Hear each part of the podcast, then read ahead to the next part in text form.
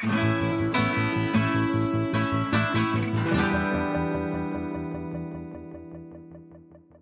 привет! Это подкаст «Давай голосом», в котором мы слушаем лучшие журналистские расследования и репортажи о России.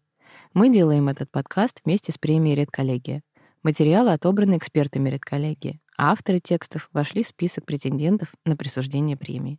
Меня зовут Олеся Герсименко. Я специальный корреспондент русской службы BBC. А меня зовут Владимир Шведов, и я главный редактор портала «Такие дела». Сегодня мы послушаем текст «Несменяемая Путина» авторства Анны Пушкарской, вышедший на издании «Холод». Это текст о том, как работает государственное правовое управление президента и его глава Лариса Брычева, женщина, от которой зависят все законы в России. Это текст необычный, он готовился больше года, и это одновременно и профайл, в котором при этом нет самого главного героя, потому что Брычева не поговорила с журналистами «Холода». И в то же время это и материал, который рассказывает, что это вообще за ведомство такое государственное правовое управление. Потому что даром, что оно работает с самого основания нашего государства в 91 году, тем не менее о нем мало кто знает. И, признаюсь честно, до этого текста я слышал о нем совсем мельком. И героиня очень интересная, конечно, помимо того, что она неизвестная широкому кругу читателей, да и даже журналистов, и очень влиятельная фигура в политическом мире, а она еще производит впечатление поначалу такой э, главной героини фильма «Служебный роман», которая занимается только своим управлением, ничем не интересуется, кроме статистики, а у Брачевой, соответственно, это юридическая экспертиза. И вроде бы кажется, ничего плохого в этом и нет, но автор и редакторы как-то очень умело и интересно подводят нас к мысли о недостаточности такой вот как бы сугубо профессиональной позиции в последние годы в российской политике. Ну, сейчас мало быть профессионалом, надо иметь смелость защищать свою позицию и какие-то ценности, которые бы можно было, в принципе, поднимать на знамена. А, судя по всему, для Брючевой это не так принципиально важно. В общем, мне кажется, что ее личность и характер, несмотря на то, что самой Брючевой в тексте нет, очень хорошо чувствуются и разлиты по всему материалу, даже потому, как он написан. Я думаю, что мы подробнее поговорим о том, как он создавался с главным редактором издания «Холод» Таисией Бекбулатовой, а сейчас послушаем его в прочтении Алевтины Пугач.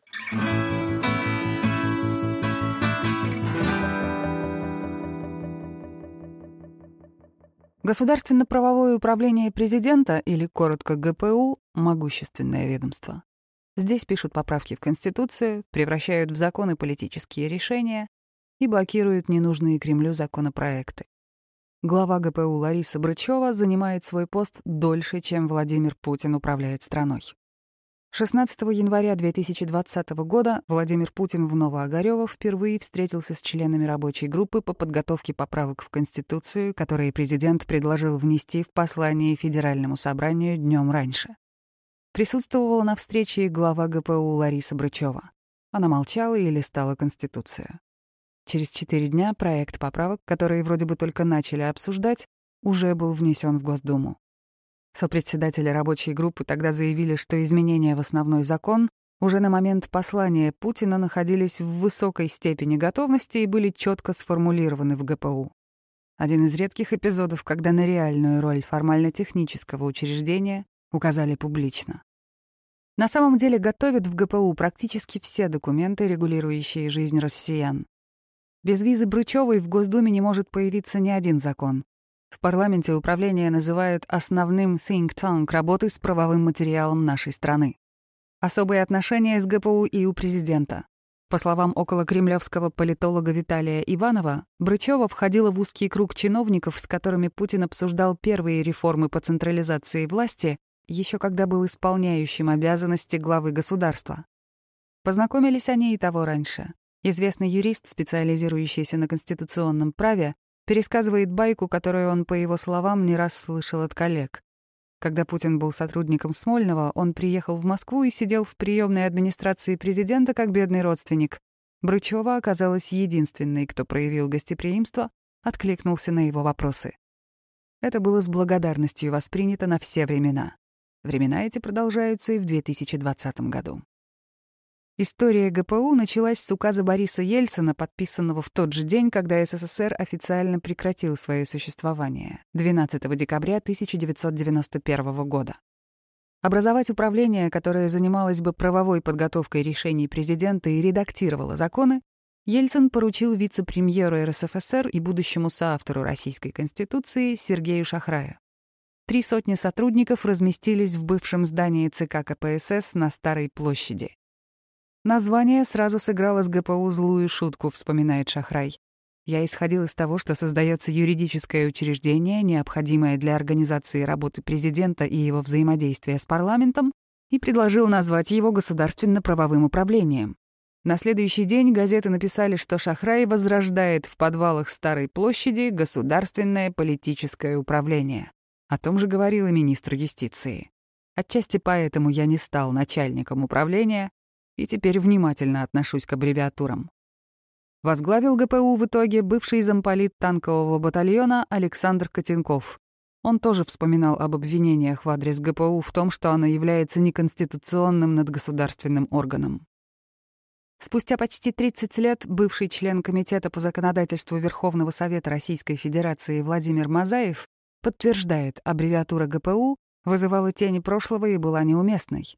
После создания управления Мазаев заявил о зловещем смысле передачи законопроектных функций Кремлю.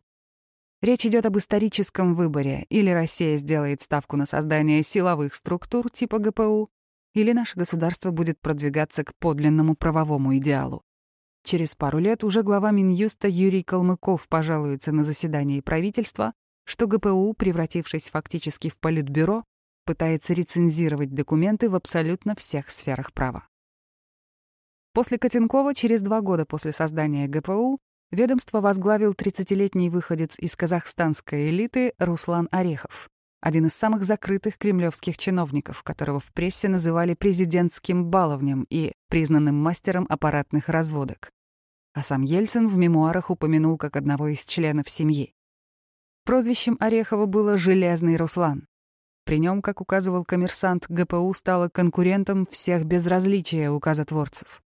Проверка проектов в ведомстве Орехова была не только юридической, и даже чиновники-либералы, продвигая свои инициативы и опасаясь правок или блокировок, искали возможность избежать Ореховской экзекуции и договориться с Ельциным напрямую.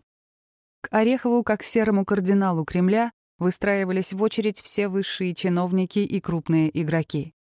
В том числе руководители «Газпрома», Гусинский, Березовский и другие, рассказывает Мазаев. Многим приходилось ночевать на столах в кабинетах ГПУ, дожидаясь обсуждения проектов, которые он курировал или инициировал сам. Бывший помощник президента Георгий Сатаров иллюстрирует таланты Орехова следующей историей. Однажды кремлевские юристы перекусывая во время авральной работы над антикоррупционным пакетом Кремля, поспорили на бутерброд, кто придумает самую эффективную коррупционную схему получения взятки на миллион долларов за идею отмывания денег через спор о дефамации в арбитражном суде. Предполагалось, что взяткополучатель договорится с крупным медиа о размещении скандального компромата на самого себя, затем подаст на владельца СМИ в суд за то, что его назвали живодером, педофилом или пожирателем детей, а потом подпишет мировую с выплатой миллиона компенсации. Орехов — человек смелый и творческий. В условиях революционного времени он был способен на неординарные шаги, вспоминает экс-председатель президентского совета по правам человека Михаил Федотов, который в начале 1990-х работал главой Российского агентства интеллектуальной собственности «РАИС» и министром печати. Федотов вспоминает, как готовил вместе с Ореховым указ президента о ликвидации РАИС и создании Российского авторского общества.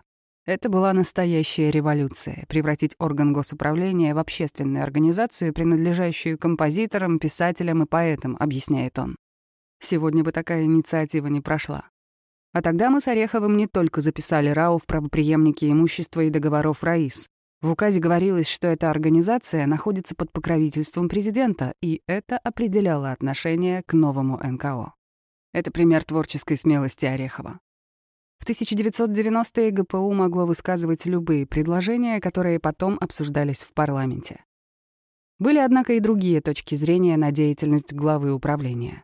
Так, тогдашний начальник отдела ГПУ по судебной реформе, а впоследствии член СПЧ Сергей Пашин, Вспоминает, что в середине 90-х боролся за создание суда присяжных и отмену смертной казни. Но получалось плохо. Реальная реформа начальству была не нужна. Я призывал не демонстрировать жестокость, не конопатить бурлящий котел устрашающими мерами, но окружение Ельцина зачастую занимало самую реакционную позицию. Орехов решал дела с Чубайсом, не принимал подчиненных месяцами, стремился не светиться и не ссориться с силовиками, рассказывает Пашин. ГПУ тормозило помилование в качестве альтернативы смертной казни. Дальнейшее распространение судов присяжных не происходило. В итоге мораторий на смертную казнь ввели только когда Россия вступила в Совет Европы, а суды присяжных по всей стране с трудом внедряли до 2010 года. Быстро выяснилось, что авантюрный характер Орехова приводит еще и к скандалам. Один из них в 1993 году был связан с делом о контрабанде миллиона долларов наличными против гражданина Казахстана Тимура Куанышева. Коммерсант назвал его родным дядей главы ГПУ. Куанышев получил эту сумму в качестве кредита для своей компании «БАТ» и пытался вывести ее из России. Его с подельниками поймали на таможне. Орехов вызвал таможенников в ГПУ и убеждал их в том, что БАТ была одной из коммерческих структур, через которые правительство Казахстана кредитовалось в России. Впрочем, решить вопрос главе ГПУ не удалось. Суд в итоге признал изъятие валюты законным. И это и другие подобные истории не мешали Орехову усиливать аппаратный вес ГПУ. В 1996 году ведомство стало называться Главным государственно-правовым управлением — ГГПУ, а Орехов стал еще и замглавы администрации президента. При этом управление регулярно конфликтовало с другими ведомствами. Например, в 1997 году ГПУ рекомендовало президенту отменить указ о деноминации, называя его юридически неподготовленным, хотя обошлось в итоге технической правкой существующих законов. Еще через год после отставки Сергея Кириенко с поста премьера и в разгар экономического кризиса Орехов вместе с четырьмя другими заместителями главы АП подписал письмо президенту с рекомендацией назначить главой правительства мэра Москвы Юрия Лужкова. Ельцину это не понравилось. Все подписанты, кроме Орехова, были уволены, а сам глава ГПУ покинул свой пост весной 1990-го когда руководителем АП назначили Александра Волошина. В интервью московским новостям Орехов объяснил, что стал чувствовать себя белой вороной. Вместо того, чтобы делать свое дело, многие здесь занимаются интриганством и решением корпоративных или личных проблем. После ухода из Кремля приключения Орехова не закончились. Он создал юридическую фирму с узнаваемым названием ГГПУ, которая обслуживала «Газпром» и мэрию Москвы, разрабатывая для последней проекты местных федеральных законов. За это компания Орехова выкупила на льготных условиях у администрации Юрия Лужкова восьмиэтажное здание в центре Москвы. Впоследствии дела бывшего чиновника пошли хуже. Его фирма не смогла выплатить ипотеку за свой офис, и здание было продано. Сам Орехов проиграл суд бывшему партнеру и фактически стал банкротом. Три года назад обанкротилась и фирма ГГПУ.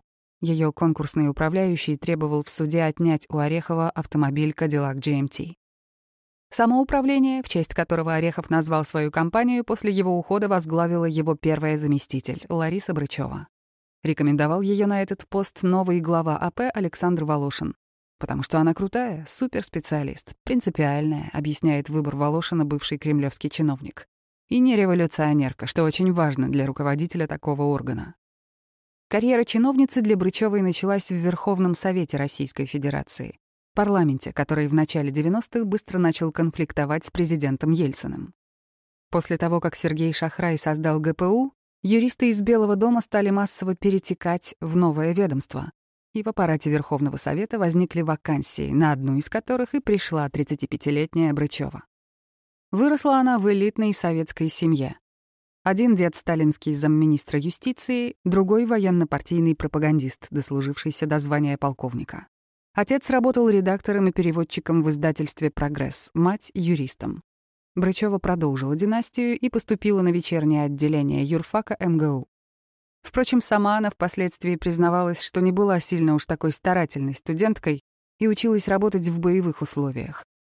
Помню, я, проигравший первый раз в суде, плакала. Так расстроилась, что рыдала, хотя мне за это ничего в административном смысле не было, рассказывала Брычева. Старательно я стала, когда поступила в аспирантуру.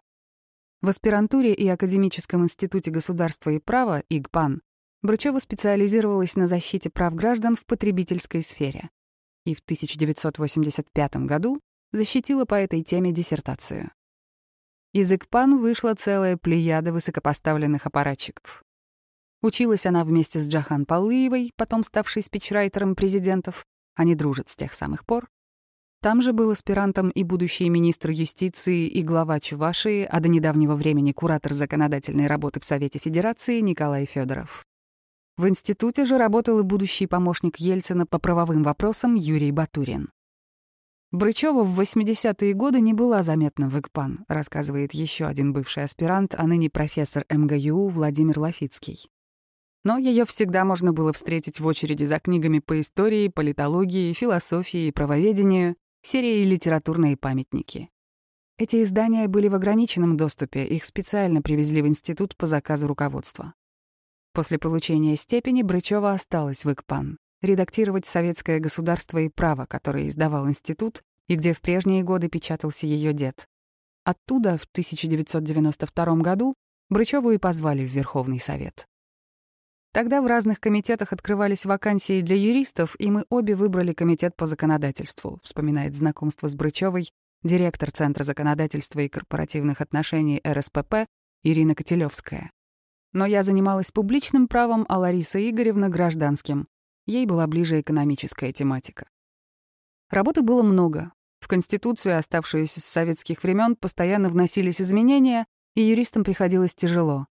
Люди, с которыми Брычева начинала тогда, до сих пор рядом с ней. Глава аппарата Комитета ВС по законодательству Михаил Полеев сейчас главный советник ГПУ. Работоспособность Брычевой быстро отметили коллеги. Председатель комиссии по экономической реформе Владимир Мазаев позвал ее туда в качестве главы аппарата. Комиссия курировала все экономическое законодательство и пыталась бороться с ваучерной приватизацией, в том числе с помощью жалоб в Конституционный суд. Некоторые аппаратчики Верховного Совета были против кандидатуры Брычевой, вспоминает Мазаев. Им не нравился ее бэкграунд, и назначение женщины на такой пост тогда не приветствовалось. Стиль работы Брычевой политик описывает так — курит и пашет.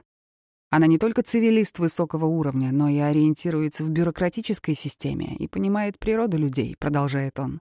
За несколько дней наладил работу аппарата и была моей правой рукой. Тогда началось ее восхождение по административной лестнице. Впрочем, проработала Брычева в парламенте недолго.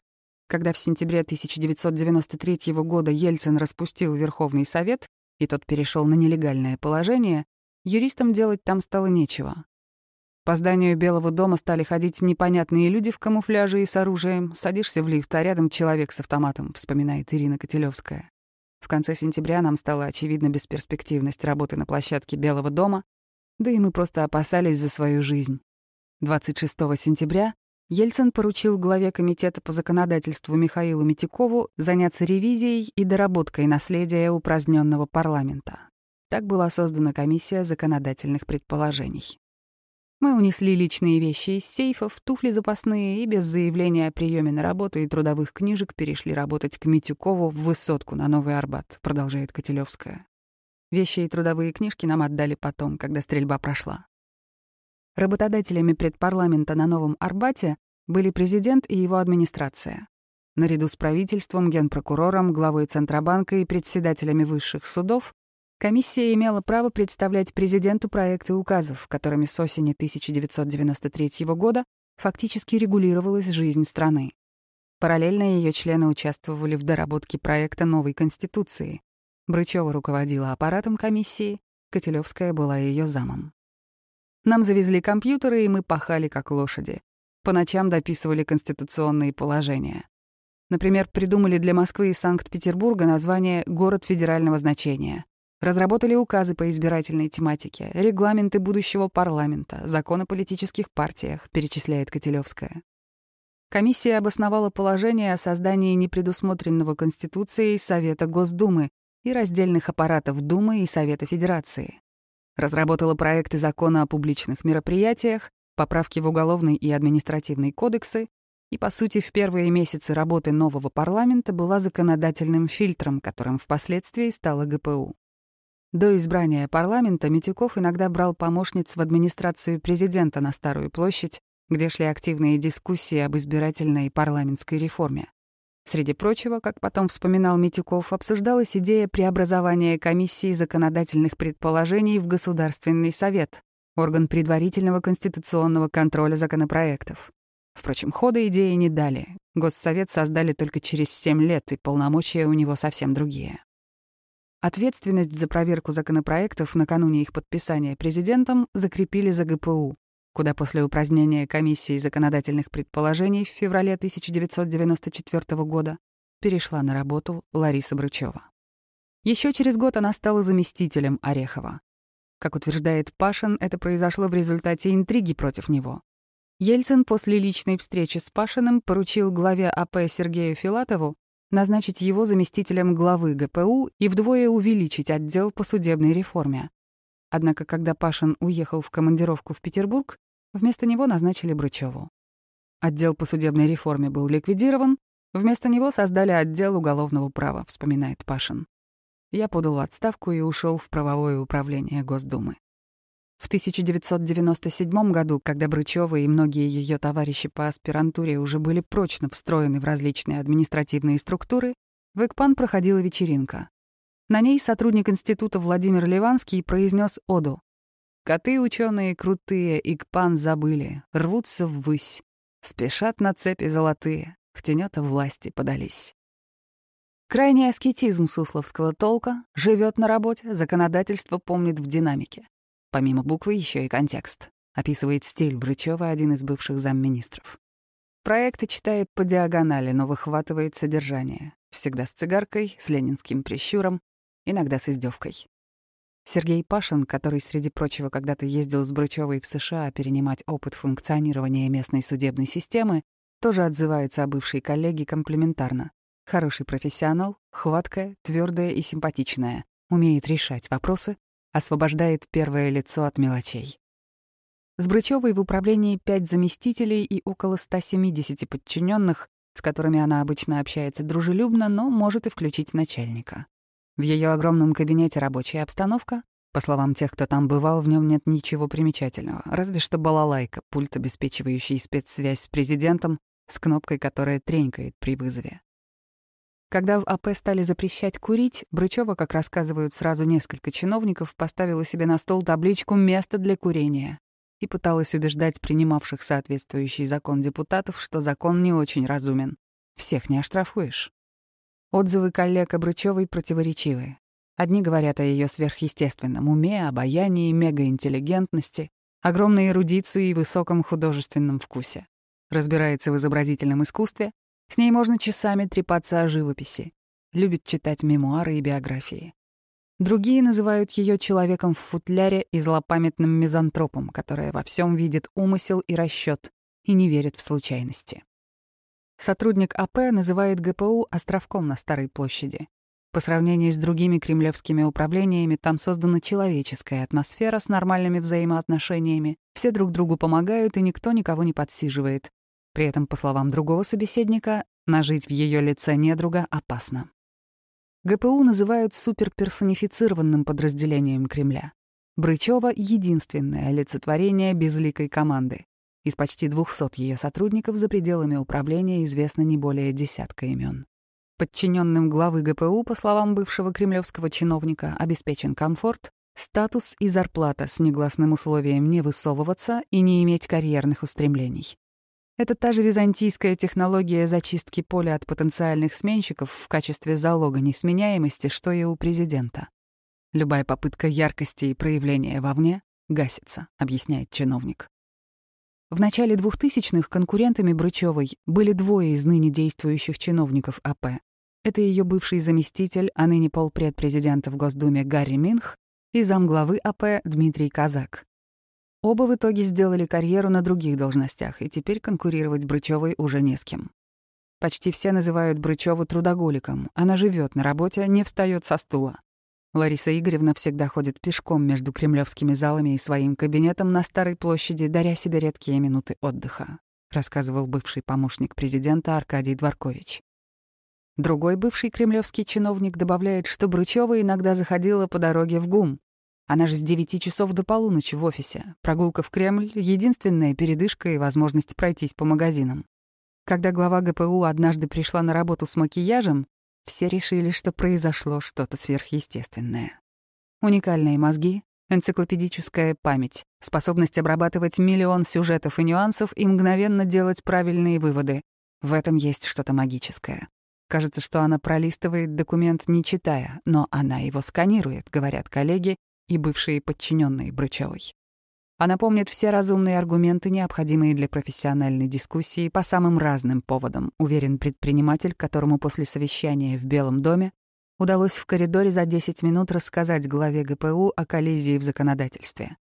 Как он утверждает, через несколько лет был принят федеральный законопроект, в котором почти дословно были отражены изложенные тогда аргументы. Коллеги рассказывают, что у молодых, холостых и бездетных юристов почти нет шансов устроиться в ГПУ. Им просто отказывают в приеме, считают ненадежными. При этом о семье самой Брычевой почти ничего не известно. Ее знакомые говорят, что в начале своей государственной карьеры Брычева с мужем, скромным юристом, жила за городом.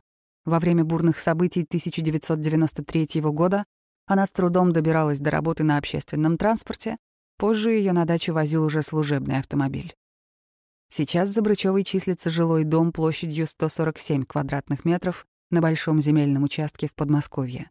По данным проекта, в 2006 году Брычева обосновалась на Рублевке, на участке в 27 соток стоимостью 54 миллиона рублей. Родственники в антикоррупционных декларациях чиновницы не упоминаются. Возглавив ГПУ, Лариса Брычева не получила должность замглавы АП, которая до этого уравнивала Орехова с Волошиным. Но с 2004 года Брычева руководит управлением в ранге помощника президента. Замглавы администрации как генерал-полковник, а помощник как генерал армии, выше только маршал, объясняет иерархию Георгий Сатаров, работавший помощником по внутренней политике Бориса Ельцина. Это разные вертикали. Первый подчиняется руководителю администрации, второй — президенту, имея к нему прямой доступ. У Ельцина помощники отвечали за правовую политику, а на ГПУ были возложены функции отдела технического контроля. «Лажи не пропускать», — вспоминает Сатаров. Сейчас ситуация изменилась. В Кремле у главы ГПУ двойное подчинение. Указания по текущим вопросам ей дает глава администрации, по стратегическим — президент. Диалог со всеми остальными законодателями ГПУ ведет с позиции власти. Брычева хороший специалист, говорит работавший в 90-х помощником президента Юрий Батурин. Но влияние ГПУ на законодательный процесс стало слишком высоким. Раньше мы в администрации президента получали дельные замечания из правовых управлений правительства, и это не считалось нарушением субординации. Были квалифицированные юристы и в Думе. Сейчас все попадает в ГПУ и иногда возвращается настолько переписанным, что можно считать это другим проектом. Нет и взгляда со стороны в самом Кремле. Если раньше ГПУ было отделено от вертикали помощников президента, подчинявшихся ему напрямую, и мы совместно обсуждали сложные документы, то с совмещением должности главы ГПУ и помощника президента у него остался один безальтернативный канал, и это хорошая возможность для продавливания решений. Другой бывший коллега Брычевой, Сергей Пашин, подтверждает, законодательный процесс, как в любом авторитарном государстве, не без усилий ГПУ построен на ручном управлении. В любой момент можно внести или затормозить законопроект. По мнению Сатарова, чтобы удержаться более 20 лет на посту главы ГПУ, нужно уметь высококлассно решать задачи юридическими методами и приспосабливаться к требованиям начальства. Почти все отмечают именно эти качества Брычевой. Делает все, что скажут, оперативно и качественно, говорит один из бывших сотрудников Конституционного суда. Брычева может начисто оформить любой указ и законопроект, она лично готовит указы о кадровых назначениях в приемный президента и выводит их на бланк, чтобы избежать утечек, добавляет бывший кремлевский чиновник. Именно Брычева 31 декабря 1999 года готовила в условиях секретности указ об отставке Ельцина и передаче полномочий Путину. А в 2006 году, как писал русский Newsweek, срочный указ Путина об увольнении генпрокурора Владимира Устинова. Юрист, участвовавший в подготовке Ельцинской конституции, также отмечает, что, в отличие от Орехова, Брычева никогда не показывала политических амбиций и не участвовала в лоббистских историях. В Кремле у Брычевой со всеми хорошие отношения, которые строятся на том, что ни с кем нет никаких отношений, говорит чиновник АП. В основном она участвует во встречах с президентом, а больше почти никуда не ходит. Один из редких известных инцидентов, когда начальник на Брычеву разозлился, случился именно на такой встрече, когда на одном из совещаний, еще во времена президента Дмитрия Медведева, Брычева стала беседовать с начальником контрольного управления Кремля Константином Чуйченко, и президенту пришлось их одергивать. «Опять разговариваете?» — спросил Медведев. «Я на вас давно обратил внимание. На всех совещаниях разговариваете. Лучше делом занимайтесь». При разработке законопроектов, рассказывают участники законотворческого процесса, важно и при этом крайне трудно попасть лично к Брычевой и объяснить ей свои идеи. Мнением главы ГПУ интересуется еще на дальних подступах к законопроекту, еще и потому, что у нее есть прямой доступ к президенту. Путин бережно относится к Бручевой, отмечает профессор Владимир Лафицкий, бывший заместитель директора Института законодательства и сравнительного правоведения при правительстве Российской Федерации. Она ему симпатична и на нее много завязано, в том числе документооборот. Сам Лафицкий сотрудничал с Брычевой, когда она заинтересовалась его законопроектом о создании исторических центров президентов России. Идея была в том, чтобы сохранить наследие Ельцина и его эпохи уберечь его от приватизации и рейдерского захвата, рассказывает Лафицкий. Меня пригласили в ГПУ. В приемный ко мне сначала вышел мой однокурсник Анатолий Кирин, подчиненный Брычевой, и только потом меня пригласили к ней в кабинет. Первая встреча длилась полчаса и была конструктивной. В итоге я стал теневым соавтором разработанного ГПУ закона, и он был принят. Система отношений между принимающим законы парламентом и подписывающим их президентом за те 25 лет, что Брычева работает в ГПУ, сильно изменилась. Например, в 1995 году она участвовала в согласительной комиссии по проекту закона о выборах депутатов Госдумы. Депутат от «Яблока» Елена Мизулина тогда с трибуны парламента говорила, что еще ни один закон не являлся предметом столь многочисленных обсуждений. Из четырех предложений, внесенных президентом, два были отклонены, а два приняты с оговорками. Было время, когда президент отклонял законы пачкой. Из 50 принятых мог отклонить 20-10, вспоминала впоследствии Брычева. Я уже в это время работала, к сожалению, и это была очень неприятная ситуация. Но тогда вето не рассматривалось как экстраординарная история. Сейчас — да. Сейчас мы стараемся решать задачи не конфронтационно, как было до 2000-х годов, а по максимуму консультироваться в процессе принятия законов с Госдумой и СФ дабы решение получалось такое, чтобы президент не был вынужден закон отклонить. В первые годы ГПУ пришлось стать штабом политических и экономических реформ, но наладив взаимодействие с парламентом и правительством, оно вернулось к своей основной миссии разработчика законодательных инициатив и фильтра для анализа законопроектов и применения права вето, объясняет Сергей Шахрай. Основатель ведомства видит безусловную заслугу Брычевой в том, что ГПУ стала авторитетной организацией, без которой не может появиться ни один нормативный акт. Там налажена профессиональная работа лучших юристов, и каленым железом исключена публичность и политизация. Роль ГПУ стала крайне заметна в Госдуме к 2003 году, когда единороссы стали голосовать так, как скажут из Кремля, говорит бывший депутат, адвокат Сергей Попов. Еще через 10 лет глава Комитета по конституционному законодательству Владимир Плигин представлял Брычеву во время ее единственного публичного выступления в Госдуме как нашего доброго друга. В первых созывах на всех обсуждениях присутствовал представитель ГПУ, фиксируя ход дискуссии, отмечает другой бывший парламентарий. Сейчас председатели и представители комитетов ездят в Кремль и согласовывают там все решения. Самые одиозные проекты рождаются в других управлениях Кремля, но к середине 2010-х ГПУ стала юридическим конвейером по оформлению политических решений, рассказывает бывший сотрудник Кремля. По его словам, дело тут еще и в том, что в ведомстве Брычевой на порядок выше уровень компетенций. Юристам приходится упаковывать фантазии коллег, тормозить юридический бред и пресекать откровенные конфликты интересов.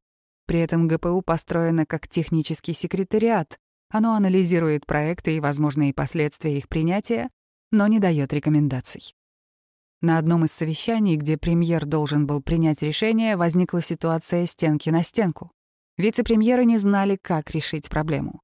Брычева разложила все доводы по корзинам и мудро нашла компромисс, приводит пример один из предпринимателей. Бизнесу и общественным организациям больше не к кому апеллировать в борьбе с бешеным принтером. Она как мамонт держит удар. Брачева признавалась, что ее чрезвычайно бесит, когда ведомства называют те или иные законы своими и не учитывают другие нормы. Личное влияние Брычевой на российское законодательство признают все, кто сталкивался с работой ГПУ. Сильный орган, колоссальная власть, абсолютный диктат. Может отложить законопроект в долгий ящик или зарезать. Сразу видит, на что направлен проект. Дает по рукам, если ты вторгаешься в зону общего регулирования. Описывает взаимоотношения с управлением бывший высокопоставленный министерский чиновник. Проблема такого фильтра в том, что в АП нет никакой процедуры. Если ГПУ подвешивает проект, то не с чем воевать, нет заключения, жаловаться некуда. Без подписи Брычевой выход любого серьезного документа, даже прошедшего цепочку согласований ведомствами и субъектами Российской Федерации, исключен, подтверждает Модест Колеров, бывший глава управления АП по межрегиональным и культурным связям. Главу ГПУ он называет «великой женщиной». Стальная внутри и самостоятельно мыслящая, но обворожительная, добрая и неконфликтная. Знает себе цену и всегда имеет право на собственное мнение. Ее самоуважение не поза. Она действительно незаменима. Думаю, секрет ее несменяемости заключается в том, что президент ей доверяет. Еще одним поклонником Брычевой был бывший глава отдела РПЦ по взаимоотношениям церкви и общества Всеволод Чаплин. После того, как ГПУ поддержала позицию патриарха о недопустимости принуждения граждан к электронным идентификаторам, Священник даже посвятил ей главу в своей книге «Вера и жизнь», где писал о Брычевой как о всемогущей чиновнице, с которой вполне можно поговорить о нуждах простых людей, верующих и неверующих, и она будет действовать в их пользу, так как не боится спорить и с премьером, и с лидерами думских фракций. Примеров прямого влияния ГПУ на российскую жизнь масса. Например, в 2018 году благодаря управлению был смягчен закон об антисанкциях. В ведомстве сочли, что он больше вредит российским, чем западным компаниям. В том же 2018 году отрицательный отзыв ГПУ, как рассказывал депутат Госдумы Вячеслав Лысаков, фактически загубил законопроект о регулировании деятельности такси. Несмотря на реальный политический вес, у Ларисы Брычевой нет пресс-службы, и она не дает интервью. Только по поручению президента дает разъяснение правовых актов. Впрочем, и они официально не публикуются. Основная масса законопроектов фильтруется в закрытом режиме. Единственным по-настоящему публичным выступлением Брычевой была лекция в Госдуме о правовой системе России в 2014 году. А до того, на встрече с доверенными лицами Путина после его избрания президентом в 2012 году, Брычева неожиданно раскритиковала столичную мэрию, сообщив, что, выйдя из дома во двор в центре Москвы, утопилась в снегу практически по колено потому что мы равнодушно относимся к муниципальным выборам и даже выборам мэров. Когда началась путинская эпоха, ГПУ стало все чаще выполнять заказы внутриполитического блока администрации президента. Замглавы АП Владислав Сурков давал задания по корректировке законодательства прямо с колес. «Иди, делай, доложишь». Ни с Брычевой, ни с ее бывшим заместителем Сергеем Комиссаровым никаких задержек и ритуальных танцев не было. Все быстро, четко и по делу, вспоминает бывший сотрудник управления внутренней политики АП Андрей Калядин. Однажды в 2011 году на совещании у Суркова обсуждался один из аспектов судебной реформы о коллективных исках. Бурная дискуссия завершилась тем, что Сурков поручил Брычевой проработать вопрос и отчитаться через несколько месяцев. Присутствовавший на встрече экс-глава СПЧ Михаил Федотов Тогда рассказал об этом в фонде «Либеральная миссия», где обсуждали собственный законопроект на ту же тему. Федотов советовал представить его в ГПУ. «Давайте мы его принесем Ларисе Игоревне и скажем, Лариса Игоревна, дорогая, ваша работа уже выполнена. Спасибо вам большое, вы все уже сделали. Можете отчитаться перед Сурковым», — предлагал Федотов свой план. Однако из этого ничего не вышло. На все предложения следовал ответ, что ГПУ с ними не согласна. Мы с Ларисой Игоревной неоднократно до позднего вечера засиживались в разговорах о развитии правовой системы и законодательства. Она очень квалифицированный юрист, умудряется держать в голове огромное количество нормативных актов, и поскольку в законодательстве полно ошибок и противоречий, без нее правовая система неминуемо зависнет, рассуждает Федотов. Но ГПУ сегодня решает в большей степени оформительские, а не содержательные задачи. За содержание отвечают Управление внутренней политики и другие профильные подразделения АП. Если они говорят «да», то ГПУ объясняет, как это должно быть оформлено. То, что политическое решение противоречит доктрине правового государства, принципам федерализма, Бручева считает не имеющими значения пустыми теоретическими рассуждениями. Если верить выложенной анонимным интернационалом переписке бывшего сотрудника АП Алексея Анисимова, Именно Бручева готовила в феврале-марте 2014 года документы для референдума, по результатам которого Крым присоединили к России, вплоть до формулировок вопросов в бюллетене. В 2019 году Брычеву и ее коллегу наградили специальной медалью за мужество, героизм, активную политическую деятельность и личный вклад в воссоединение Крыма с Россией. По словам Федотова, ГПУ имеет возможность блокировать даже законопроекты, согласованные с президентом. Так, когда СПЧ предлагал ускорить ратификацию протокола к Конвенции о правах ребенка, касающегося торговли детьми, детской проституции и порнографии, Путин сначала согласился с доводами правозащитников, а потом поставил визу на докладе Брычевой, в котором предлагалось ничего не ускорять. Как вспоминает Федотов, он тогда пошел к главе АП Сергею Иванову и указал ему на то, что СПЧ получил две взаимоисключающие резолюции. Иванов сначала не поверил, сказал, быть такого не может. Но затем убедился, что так все и было. Косяк был устранен и протокол ратифицировали. Но раз такие накладки возникают, значит, система принятия решения неадекватна задачам, объясняет Федотов. Казалось бы, президент вполне может выслушать СПЧ и сказать «давайте проект». Но традиция такова, что доклад СПЧ сначала уходит в управление администрацией для выяснения их позиции, и только потом на основании их позиции появляются или не появляются поручения. Как отмечает бывший глава СПЧ, с похожими трудностями сталкиваются и сами управления АП. Поэтому к ГПУ в Кремле относятся как к организации, с которой надо иметь хорошие отношения. Брычева не поддерживала наши новаторские инициативы, но исполняет и полезную консервативно-охранительную функцию, отсекая нелепые опасные законопроекты, говорит руководитель комиссии по содействию ОНК и реформе пенитенциарной системы СПЧ Андрей Бабушкин.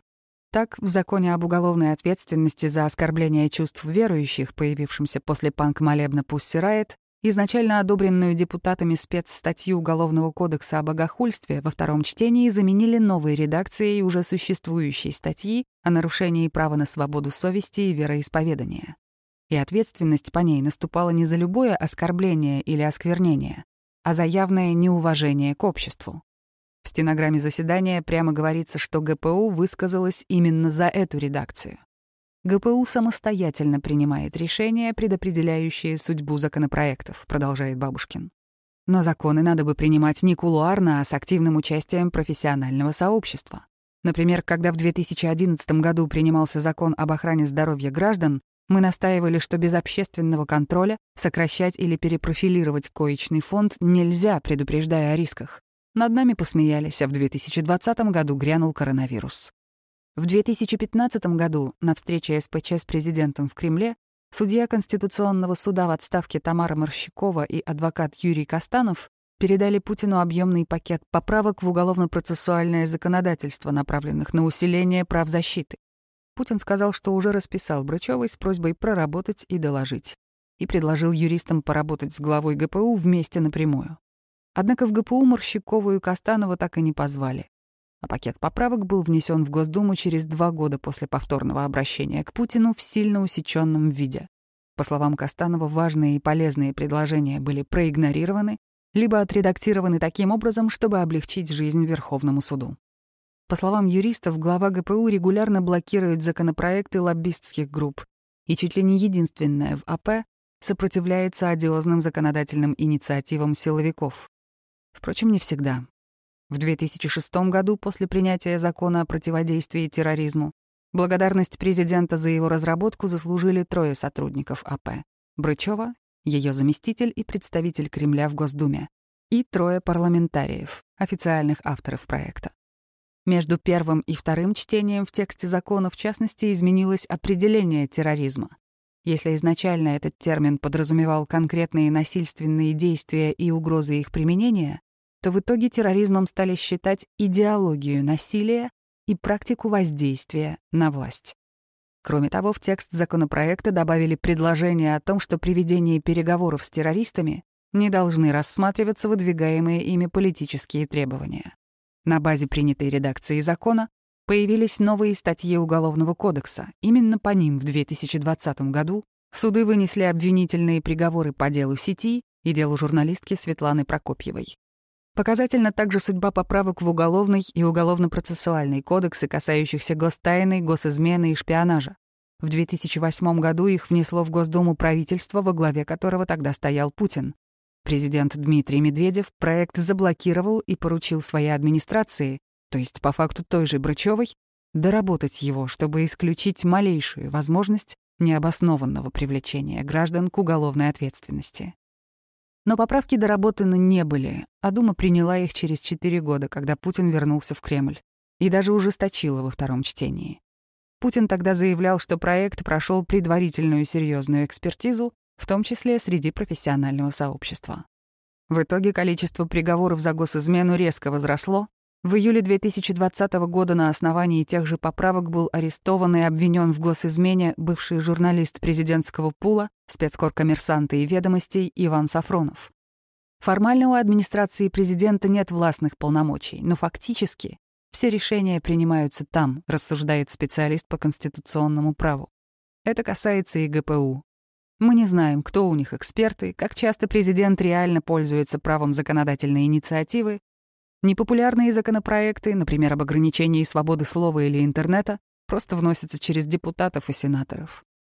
Президент должен понимать, что он подписывает. Но то, что ГПУ сегодня основной законодательный барьер, это, конечно, неконституционно и противоречит разделению властей, соглашается партнер крупной юридической фирмы. Как говорят юристы, Путину и Брычевой не раз предлагали создать Совет по публичному праву, который проводил бы экспертизу, в том числе важных политических законопроектов. Однако до сих пор единственный подобный орган — это Совет по гражданскому законодательству, который занимается исключительно частным правом. Брычева входит в Совет, но ни она, ни ее подчиненные на заседаниях практически не появляются. По словам зампреда Совета Евгения Суханова, сегодня роль ГПУ в законодательном процессе больше, чем у парламента. Примерно ту же роль раньше играл ЦК КПСС, находившийся на той же старой площади. Только законы, выходившие оттуда, как считает юрист, были с формальной точки зрения куда более четкими. В 2007 году Брычева ликвидировала одно из наиболее активных подразделений ГПУ — Департамент по обеспечению деятельности уполномоченного при Европейском суде по правам человека, ЕСПЧ. Это был еще один разрыв с наследием 90-х. Тогда, по словам бывшего чиновника Кремля, именно ГПУ наладила взаимодействие России с Советом Европы, а занимались этим взаимодействием молодые юристы, не связанные с российскими ведомствами. Они креативили, изучали зарубежный опыт, экспертизу законодательства проводили с учетом того, как посмотрит мировое сообщество, объясняет чиновник. Задача выиграть дела в ЕСПЧ любой ценой тогда не стояла, а административный ресурс Кремля позволял решать выявленные ЕСПЧ проблемы. Брычева лично обращалась к европейцам за экспертизой в приведении российского законодательства в соответствии с европейскими стандартами. Однако, продолжает чиновник, когда количество резонансных дел против России в ЕСПЧ стало быстро расти и раздражать руководство, Брычева технично передала непопулярную президента и его окружение функцию Минюсту. Через три года председатель Конституционного суда Валерий Зорькин впервые заговорил о возможности неисполнения решений ЕСПЧ и защите национального суверенитета. В 2015-м эту возможность утвердили решением Конституционного суда. В июле 2020 года такую поправку внесли в Конституцию. В другую эпоху Лариса Брычева была демократично настроена, по своему мировоззрению занимала прорыночную позицию, была против силовых методов, могла назвать силовиков дебилами, сказать, что предлагают глупость, но до тех пор, пока это не входило в противоречие с мнением начальства, рассказывает бывший чиновник Кремля. Другой сотрудник АП называет главу ГПУ мощным тормозом коррупционных законопроектов, но объясняет, что в политической сфере ее ресурсов хватает лишь на то, чтобы вместо ужасного законопроекта был принят очень плохой, как было с законом об иностранных агентах. Впрочем, когда Путин по просьбе СПЧ поручил АП и Минюсту уточнить критерии для выявления иноагентов, они в итоге оказались еще шире и стали включать фактически любую публичную деятельность НКО. А поправки, предложенные СПЧ, Брычева заблокировала. Брычева знает все обо всех законопроектах и всегда имеет свою точку зрения, говорит один из экспертов, сотрудничающий с ГПУ в сфере процессуального законодательства. Но она технократ и серый тяжеловес, ее задача — подносить патроны. И если раньше она была ближе к принятию самостоятельных решений, то сейчас у нее все меньше власти.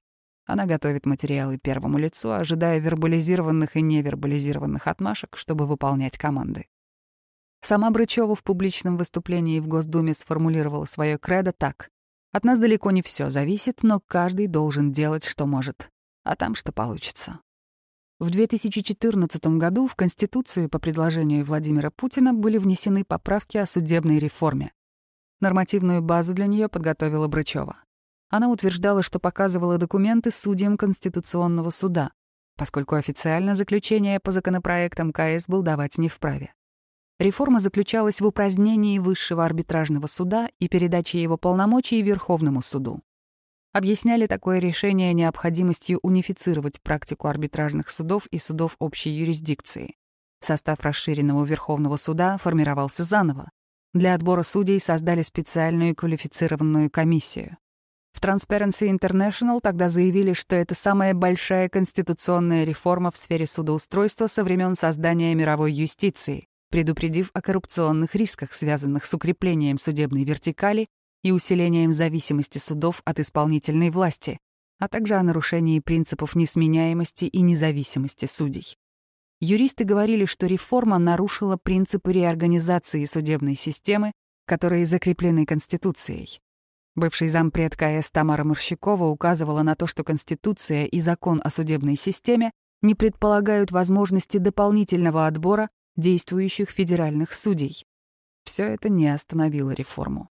В итоге в Объединенном суде подавляющее большинство получили выходцы из Верховного суда, а его председателем стал бывший глава ВС Вячеслав Лебедев. Именно в один из высших судов Ларису Брычеву регулярно отправляют в последние годы СМИ. Чаще всего ее называют преемницей председателя Конституционного суда Валерия Зорькина, иногда главы Верховного суда Вячеслава Лебедева. Однако Лебедеву в прошлом году назначили на новый срок, а срок полномочий Зорькина истекает не скоро. Так или иначе, все источники уверены, что в ближайшие годы Путин Брычеву не отпустит. Сама глава ГПУ действительно когда-то хотела уйти в КС, говорит сотрудник администрации президента. Но сейчас репутация судебной власти слишком низка. Заявление сопредседателей рабочей группы по поправкам в Конституцию о том, что первый пакет поправок готовила ГПУ, Собеседники в Конституционном суде и администрации президента ставят под сомнение. Юристы считают, что в случае, если бы этим занималась Брычева, она бы не допустила такого количества формальных и процедурных противоречий законодательству и самой Конституции. Формально ГПУ вообще отвечает лишь за справку на сайте Кремля с кратким пересказом содержания поправок. При этом поправки усиливают контроль президента над Конституционным судом, Среди прочего, КС теперь может проверять конституционность принятых парламентом законов накануне их подписания президентом. То есть, по сути, делать работу, которой сейчас занимается ведомство Брычевой. Бывший сотрудник ГПУ Сергей Пашин считает, что поправки фактически делают КС филиалом администрации президента и придворным судом.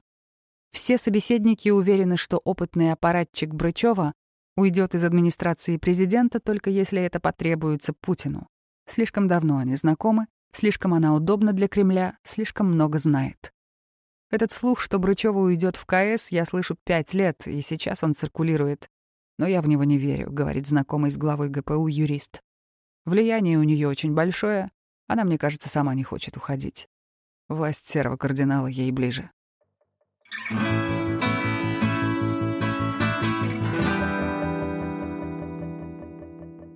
Вот мне нравится, что противоречивая она все-таки в тексте наша героиня. Не воплощенное зло, но и не такой эм, борец со злом внутри системы. То есть э, Пушкарская пишет и о законах страшных, одиозных, в которых она, принятии которых она принимала участие, будь то закон о терроризме или об аннексии Крыма. И одновременно упоминает, что многие источники подтверждают, что Брычева единственная, кто может противостоять каким-то совершенно уже завиральным идеям идеям тех же силовиков или других чиновников и ставит вето на многие, я даже боюсь подумать, какие более серьезные инициативы, от которых она вот, значит, Российскую Федерацию спасла.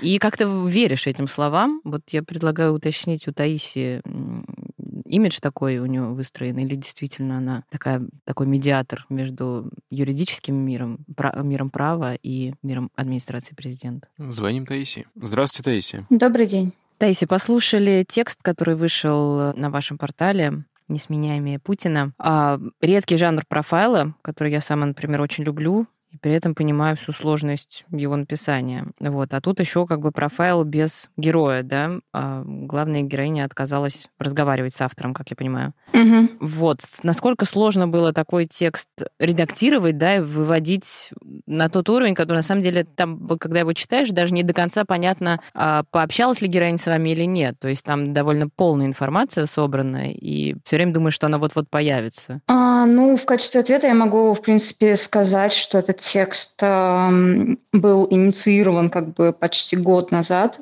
и довольно mm-hmm. долго автор Аня Пушкарская над ним работала. А потом еще очень долго мы его редактировали. Основным редактором была не я, я скорее курировала подготовку, а сам текст редактировал Шурик Горбачев.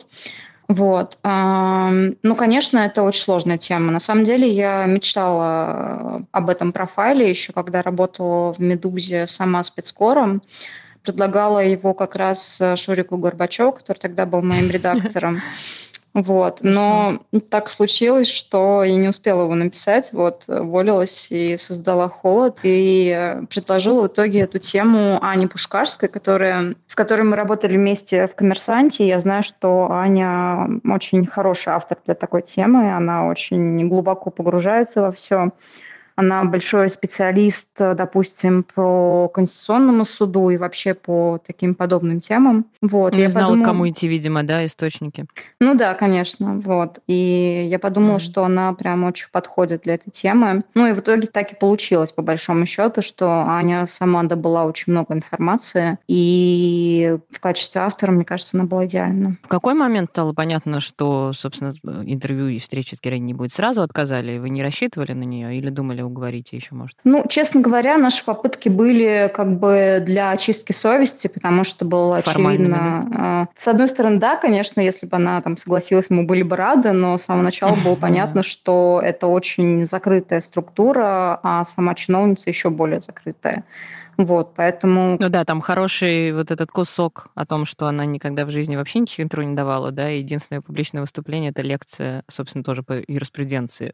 Да-да, вот, поэтому мы, в принципе, с самого начала понимали, что придется работать э, при отсутствующей героине, вот, и придется как бы работать так, чтобы создать эффект ее присутствия без ее прямой речи. Мне кажется, что Ане это в целом удалось, потому что там действительно очень много информации, которая ну, частично заменяет, я бы сказала, ее там прямые цитаты в интервью. Ну да, вот эти рассказы о ее поведении, даже привычках, да, какие-то бытовые мелочи, они тоже все равно есть, да, обычно такие штуки узнаешь именно напрямую от героя, да, а тут они как-то удалось даже там про шопинг и график рабочий узнать. Да-да, конечно. Ну, то есть мне кажется, что профайл, в принципе, без таких деталей не очень возможен, да, потому что люди читают профайл не для того, чтобы просто прочитать кирпич там текста, а для того, чтобы узнать в том числе какие-то такие мелкие, но интересные детали, которые создают, собственно говоря, объемного героя. Вот. Когда придумывали тему, и вы, и когда Аня ее предлагали, э, была какая-то генеральная идея, как бы вы хот... ну, какое-то отношение, вернее, к ней было, да, вы же обе, обе опытные политические журналистки, да, было какое-то отношение к героине, что она там, не знаю, луч света в тьме АП или наоборот, там, служитель зла. Как вы к ней относились? Знаете, вот именно какой-то оценочной штуки не было, но было отношение к ней как э, очень влиятельному и очень закрытому человеку. Вот это самое, на самом деле, интересное для меня лично. Когда чиновник mm-hmm. не любит светиться, но при этом известно про него, ну, по крайней мере, какому-то узкому кругу известно, что он очень влиятельный. Вот. И про Брычеву мы, конечно, знали, что без нее... Ну, это, собственно говоря, мне кажется, наиболее частая цитата, которую люди произносят, когда про нее спрашиваешь, что без нее невозможно провести ни один законопроект. И очевидно, что такой человек представляет интерес для политического журналиста, и очень хотелось узнать про нее побольше. Собственно говоря, это было практически все, что мы знали на момент старта. Ага. Что больше всего удивило, вот когда собрали все? Ну, не знаю, может, какие-то бытовые детали или какая-то какая характеристика чья-то? Мне интересно показалось то, что это один из тех людей, которые, очевидно, довольно одаренные и обладающие какими-то выдающимися качествами. Да? Все, кто про нее говорят, говорят, что она замечательный юрист, очень высокого уровня. Вот. И, Профессионал, да? Да, и для меня всегда удивительно, когда такие люди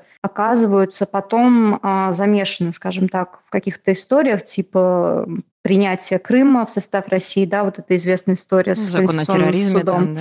Да, ну то есть очевидно, угу. что в другой ситуации этот человек мог бы приносить очень много пользы обществу а, за счет своего там высокого профессионального уровня. И угу. несмотря на то, что он до сих пор у нее очевидно есть, а, тем не менее получается, что она такой какой-то очень важный, но тем не менее винтик системы, да, и эту систему она изменить не может, и, видимо, даже не пытается ее изменить. Просто для меня это лично удивительно. То есть как можно совместить, с одной стороны, профессионализм, а с другой стороны, способность как-то вот э, так гибко приспосабливаться к очень странной нашей нынешней системе. Ну да, тем более правовой профессионализм, да? Это да, да, да. Таисия, а вот во многом этот текст не просто про файл, а еще и открытие для широкой аудитории, в принципе, этого управления ГПУ, потому что о нем угу. не то чтобы очень много писали. И по тексту складывается впечатление, что ну, вот Брючева, она практически полностью его олицетворяет, хотя там много людей работает, но, по сути, кроме нее там вообще никто не выделяется. Угу. Это действительно так, настолько вот персонализованно централизованное ведомство, да? А, я бы сказала, что сейчас, да, это так. Ну, то есть, возможно, были а, в начале времена, когда там могли выделяться какие-то другие люди, но сейчас, очевидно, это управление заточенное под одного человека. А вот этот Орехов, который там предшествовал еще Брычевой, сейчас как-то вы так вскользь упоминаете, что у него там все плохо, ипотеку не смог рассчитать. Он сейчас действительно совсем вот отошел куда-то, да? Его не видно и не слышно. Да, это на самом деле один из очень интересных э, героев. Я помню, что еще в «Коммерсанте» э, мой начальник обещал э, проставиться, короче, ящиком чего-нибудь большого, если кто-то из нас в отделе политики добудет интервью Орехова. А, к сожалению, этот ящик мы так и не получили, потому что это максимально закрытый человек, вот, и он сам по себе тоже достаточно интересен, а, может быть, даже и как Брачева. Вот, просто его время влияния, оно осталось, э, я бы сказала, позади, вот, но люди, которые помнят 90-е, которые занимались политикой в 90-е, они, конечно, знают его фамилию, поскольку это был в свое время супер влиятельный человек. Еще вот одно из впечатлений от текста, что люди, которые в целом стояли вот в 90-х у истоков формирования этой системы нашего режима нынешнего, они все достаточно тесно друг друга знают, и какое-то горизонтальное общение у них присутствует. У вас возникло чувство, что вот Брычева, она тоже в этом ряду, или она все-таки особняком? Мне кажется, она все-таки немножко особняком, потому что она, ну, такой человек, как сказать, в футляре, может быть, да, но не в плохом смысле, а в том плане, что она просто, ну, как-то ее мало что, видимо, в этой жизни интересует, кроме там ее управления, ее там узкого участка работы. У нее нет политических амбиций, и, возможно, именно поэтому она сохраняет, собственно говоря, наш заголовок, свой пост так дольше, долго, да? чем Путин. Вот. Поэтому мне кажется, что она не очень общительный, не очень открытый человек, даже не с журналистами, а просто с чиновниками. Слушайте, а там вот автор упоминает, что она подруга Жихан Палыевой, а, интересный персонаж, который для меня вот тоже как-то всегда был. А о ней у нас есть профайл уже написанный, или, может быть, вы собираетесь? А, ну, насколько я знаю, такого профайла нет. Честно говоря, я про это не думала, но возможно. Мне кажется, интересно, да, возможно, давайте. это стоит сделать. По проторенной дорожке, да, давайте серию вторую. Еще вот момент, то, то, что все вот действительно неоднократно говорят в тексте, что это суперпрофессиональное вообще управление и в целом Брючева, но мы же понимаем, что последние годы с правовой точки зрения все, что происходит, это очень далеко даже от сохранения буквы закона. Угу. И где-то в конце вы упоминаете, да, что вот конституционные эти процессы последнего года, они вроде как в обход Брючевой шли. Это действительно так? Или это просто вот какое-то внешнее впечатление, и на самом деле она все равно вынуждена была это подписывать? А, я думаю, тут э, дело в том, что как бы букву да, законопроекта, по сути, без Брючевой, я думаю, не принимают. А вот сами идеи, я думаю, что утверждаются в том числе и без нее. Ну, потому что, как я уже сказала, она производит впечатление скорее такого важного винтика системы, но я не думаю, что как бы по некоторым принципиальным решениям а, Путин а, будет с ней советоваться. Да? То есть наверняка он советуется о том, как это сделать, да? точнее не он, там, а его чиновники. Вот. А вот э, что, что именно сделать, я думаю, это принимается зачастую без нее. При этом, как вот из текста возникает впечатление, как бы это ее устраивает, и она останется там вот до последнего, как аппаратчик. Ну, вот это то, что как бы я сказала в ответ на вопрос о том, что меня удивляет, собственно говоря, да, казалось бы, человек угу. с тако, такого уровня как бы мог бы, в принципе, найти себе любую работу, в общем-то, наверняка бы не бедствовал. Вот, но, очевидно, она не будет никуда уходить, потому что все моменты, когда нужно было уйти, уже давно прошли. Ну, вот текст еще формирует такое представление о ней, что она действительно не тот человек, который вот будет как-то взбрыкивать и вообще проявлять свою субъектность. И в конце, мне кажется, вы подводите именно к тому, что, несмотря на весь свой профессионализм и экспертность, она на какую-то самостоятельную роль уже, видимо, претендовать никогда не будет. Я правильно вот воспринимаю? Я думаю, что она, честно говоря, никогда особо и не претендовала. Вот в отличие от другого моего любимого персонажа, главы КС Зорькина, который в свое время был как бы угу. супер важной фигурой, да, играл чуть ли не важнейшую роль в кризисе 93-го, допустим, года. Причева, она, мне кажется, чисто чиновник, то есть она вообще, в принципе, не претендовала на какую-то власть. То есть это не то, что она там адаптировалась к условиям, а изначально просто была настроена работать в системе до упора? А, знаете, у меня был этот вопрос, то есть я его задавала Ане, не было ли в ее бэкграунде каких-то фактов, свидетельствующих о том, что она там, я не знаю, а, боролась э, в перестройку за демократию или что-нибудь в этом духе. Угу, Но, да, да, честно да. говоря, мы ничего подобного не нашли. Но при этом еще вот и когда там кусочек про ее финансовое благополучие,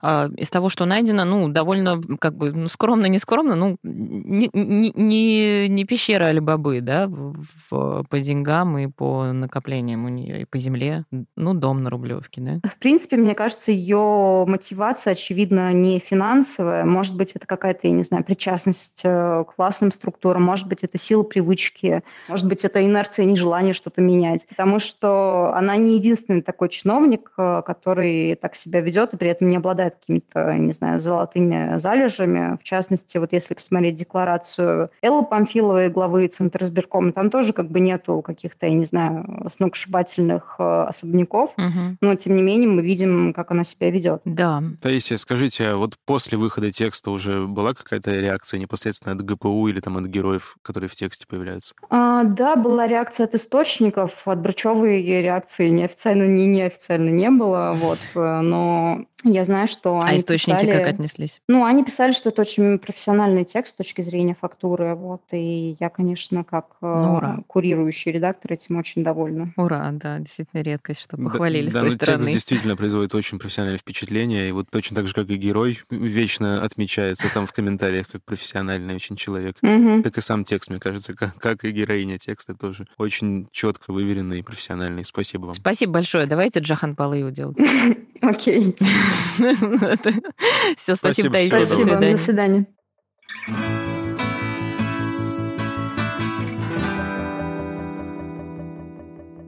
Олеся, знаешь, по итогам разговора с Таисией мне пришла в голову такая мысль, что в нашем государстве такие люди, как Брычева, как раз-таки очень востребованы. Возможно, это олицетворение того чиновника, который лучше всего себя чувствует в путинской России. С одной стороны, он много работает, он действительно готов тянуть лямку огромного количества задач, в то же время он не имеет почти никакой собственной позиции, никакой субъектности, просто выполняет задачи, которые перед ним ставятся, и только в очень редких случаях может как-то там подискутировать и дать обратную связь, но я думаю только строго в тех условиях и в тех параметрах, которые ему задают. Поэтому, несмотря на то, что первое время кажется, что такой человек достаточно уникальный, Брычева, потом вот уже по прочтении текста и по итогам разговора с Таисией, я подумал, что, наверное, таких людей на самом деле очень много в системе, просто все они менее влиятельные, менее заметные, но реально это и есть тот самый чиновничий класс, который поддерживает наше местами шатающееся государство в состоянии какого-то стадиса. Ну, может может. Вообще, конечно, про чиновников принято думать, что они ленивые и безалаберные, а тут у нас э,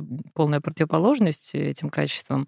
Но у меня, вот я грущу из-за того же, из чего грустит или чему уделяет внимание Таисия, что очень светлая голова, которая, как сказала Таисия, могла бы действительно сделать карьеру э, в любом и институте, и организации, и, я думаю, и международной, и негосударственной, вот стоит на... В итоге возглавляет э, техническое ведомство, да, которое призвано что, сравнивать приравнять к букве закона любую самую там, какую-нибудь завиральную идею э, чиновников администрации президента так, чтобы это выглядело прилично. Ну, я, я думаю, на самом деле, таких чиновников реально не, не столь мало. Просто весь вопрос в том, что они растворя... растворяются, потому, Путиным, что, да. потому что наиболее заметны как раз те люди, чьему невежеству ты поражаешься. Ну, да, возможно. Мне, в общем, грустно от этого. Вот я читаю, какую хвалят, и я как-то верю этим комплиментам. Ну, а... в каком-нибудь э, Совете Европы она бы прекрасно себя чувствовала. Я да, думаю, в какой-нибудь да. Еврокомиссии. Прям и, вот главное, бюрократ. там же очень, очень часто говорят, что она добрая, что она добрая, что а вот это прям повторяющийся такой рефрен, что она такая очень, э,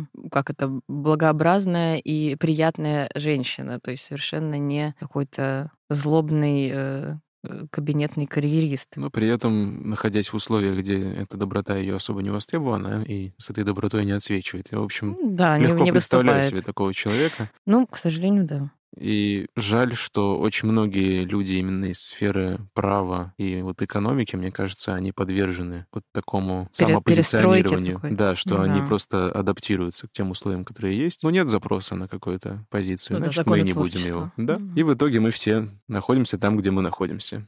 Это был подкаст «Давай голосом». Мы его делаим вместе с премией «Редколлегия». Слушайте нас на всех подкаст-площадках. Ставьте нам 5 звездочек, рассказывайте о нашем подкасте друзьям. Это поможет нам выйти на новую аудиторию. И я напомню, что мы делаем этот подкаст совместно с премией «Редколлегия». С вами был Владимир Шведов. И Олеся Герасименко. Пока.